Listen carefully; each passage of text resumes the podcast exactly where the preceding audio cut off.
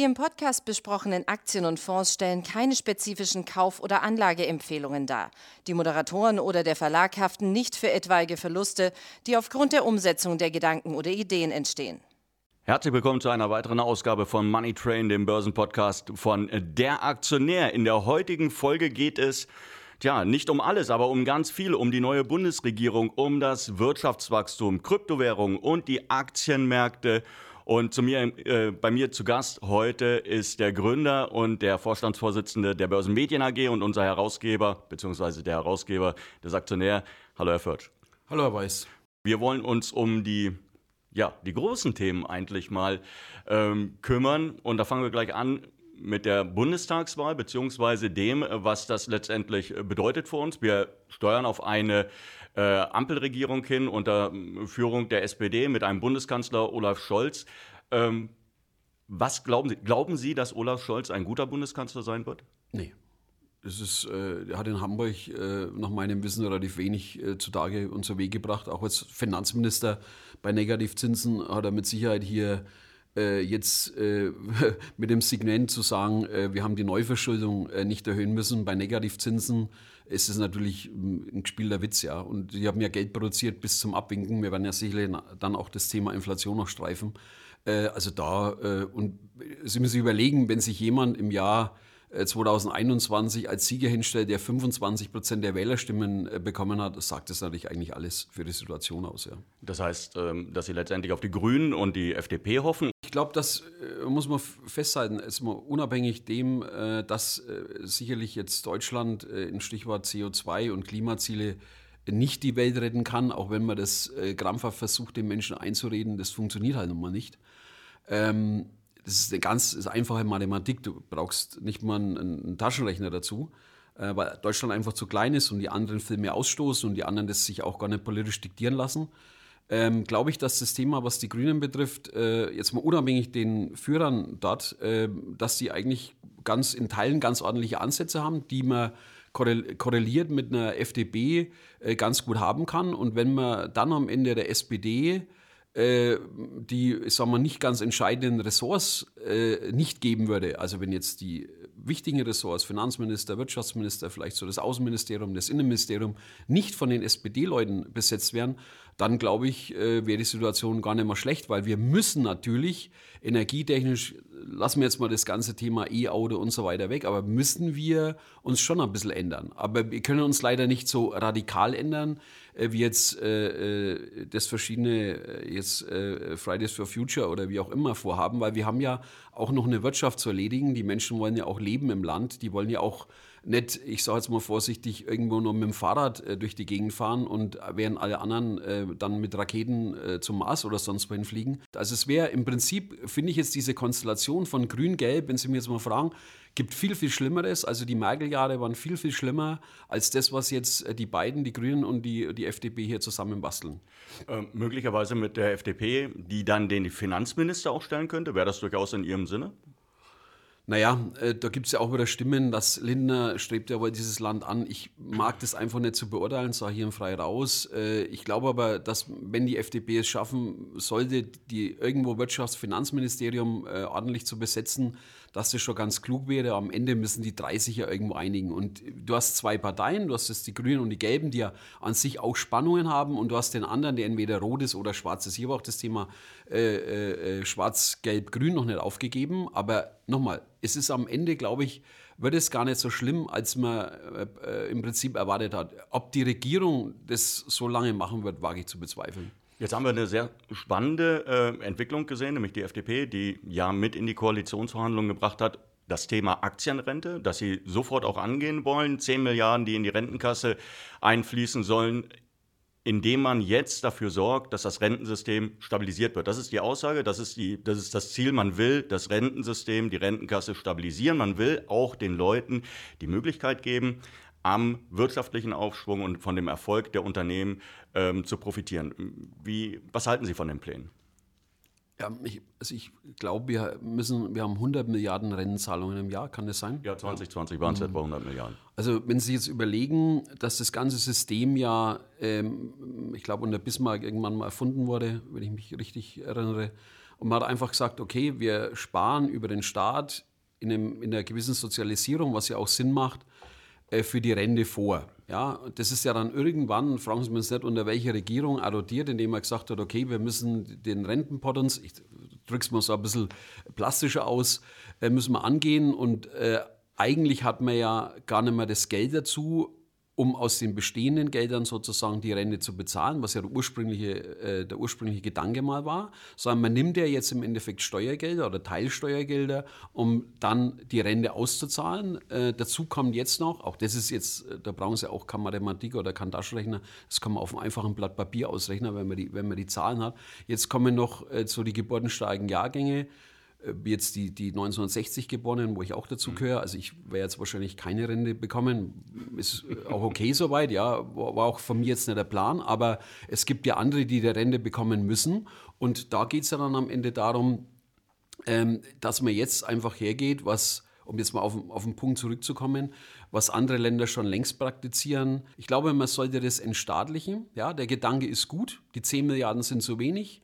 Äh, man soll das entstaatlichen und zwar sollte man es in der Form entstaatlichen, dass wenn du quasi, du zahlst weniger Rentenbeiträge. Ähm, ich würde den Leuten die Möglichkeit geben, in einer Eigenform der Aktienanlage zu gehen was ja auch viele schon teilweise machen. Gut, die Neo-Broker, da wird natürlich viel gedattelt, viel, viel, sehr viel getradet, aber eher in diese langfristige Form. Wenn du heute sagst, wir stellen dir von mir aus 100 Aktien zur Verfügung, so ein, ja, und in diese Aktien kannst du investieren und diese Aktien kannst du beispielsweise von deiner Steuer, also die Anlage in diesen Aktien, kannst du, weil du sie langfristig hältst, weil du sie in einen Rennsparplan äh, äh, steckst, aber du entscheidest selbst, welche Aktien du kaufst sozusagen. Ja?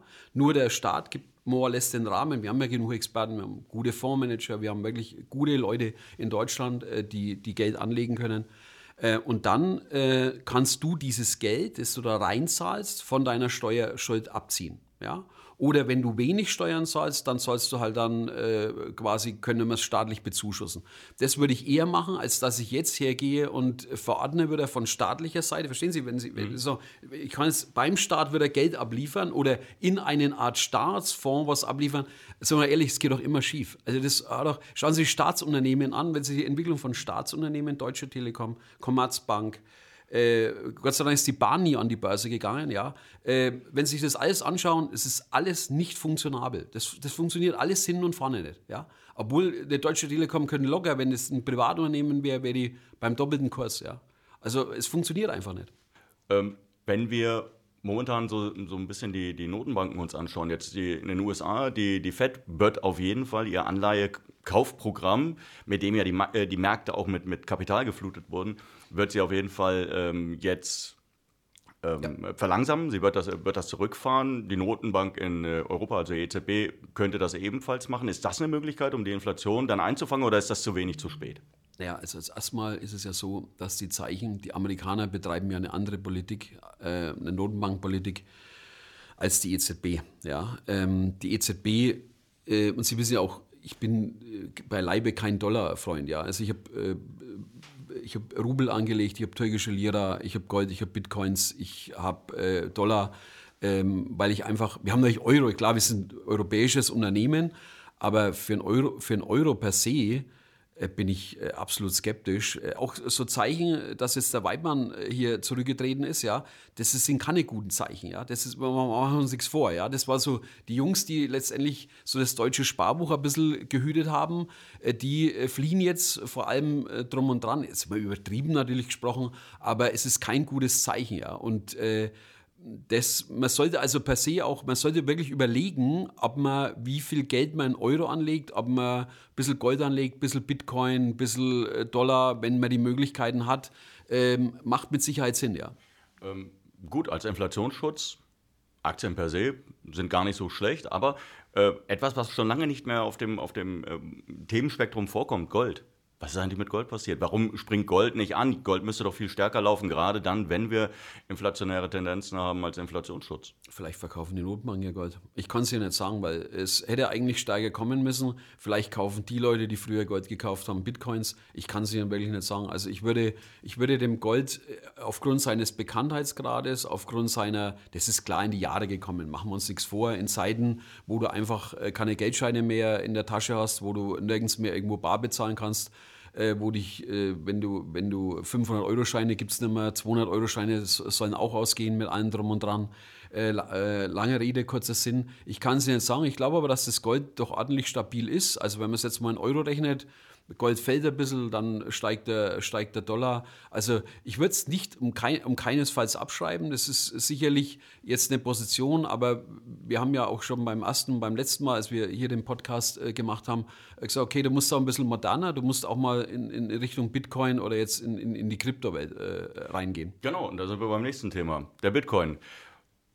Ich kann mich daran erinnern, den ersten Podcast, den wir gemacht hatten, war unter anderem äh, zum Bitcoin. Ähm, damals hatten sie gesagt, ja, es wird eine Korrektur kommen, aber danach wird auch der Bitcoin wieder steigen. Beides ist eingetreten, es gab, äh, gab eine Korrektur, dann ist der Bitcoin wieder deutlich gestiegen, hat zuletzt sogar knapp 65.000 Dollar erreicht. Wie geht es weiter? Ja, ist ja ein ganz, ganz schlechtes Umfeld, muss man auch dazu sagen, für Bitcoin. Die Chinesen intervenieren ja, dann äh, gab es ja verschiedenste Sachen. Auf der anderen Seite kam natürlich jetzt ein ETF raus. Das ja. ist natürlich äh, relativ förderlich äh, für das ganze Thema. Macht Aber Sie auch. sind kein Fan von ETFs? Nee. Ich bin kein Fan von ETF. Das ist korrekt, ja. ja aber korrekt. aber die, es ist förderlich natürlich, weil halt ja, viele Leute in ETFs investieren. Weil, weil, weil die Spezies, die jetzt Aktien handelt, und äh, ich sage Ihnen bewusst jetzt ein ETF, ich bin kein Fan von ETF, äh, von Index, Indizes ETFs, die irgendwie zusammengebastelt werden wie ein DAX oder so, sondern ähm, dass jetzt das auch Leute handeln können, die bisher eher skeptisch gegenüber dem Bitcoin waren. Ja, also die, die hätten jetzt dann äh, im Prinzip so eine Wallet aufbauen müssen. Und das ist ja schon nicht ganz so trivial. Und jetzt können die das auch rüber und über handeln. Futures gab es ja schon vorher. Und können das auch mal hinlegen. Gut, wenn man es hinlegen wollte, müssen wir es dann doch wahrscheinlich eher eine Wallet legen. Dann wären wir dann auf der sicheren Seite. Bei Gold kannst du auch als EDF kaufen, aber wenn du jetzt richtiger Goldmensch bist, dann würdest du dir halt irgendwie einen Krügerrand oder ein Frenelli, Frenelli oder wie auch immer kaufen. Das wird dann sicherlich mehr Sinn machen, ja. Ähm, aber es wird dann auf der einen Seite hoffähiger und ich war eigentlich positiv überrascht, dass wir, obwohl der chinesischen Inve äh, Interventionen mit allem drum und dran, dass wir jetzt doch dann relativ schnell neue Höchstkurse gemacht haben. Wie gesagt, ich, für mich ist der Zusammenhang ähm, Thema Inflation, Geldmengenentwicklung, ich würde das Thema Geldmengenentwicklung sehen, weniger noch auf die Unsicherheit haben wir auch genug. Schauen Sie, wir sehen ja was jetzt China, Taiwan, gibt es einen Weltkrieg. Wie es mit, also wenn du hart nimmst, ist es ja jetzt keine, keine super Welt, ja.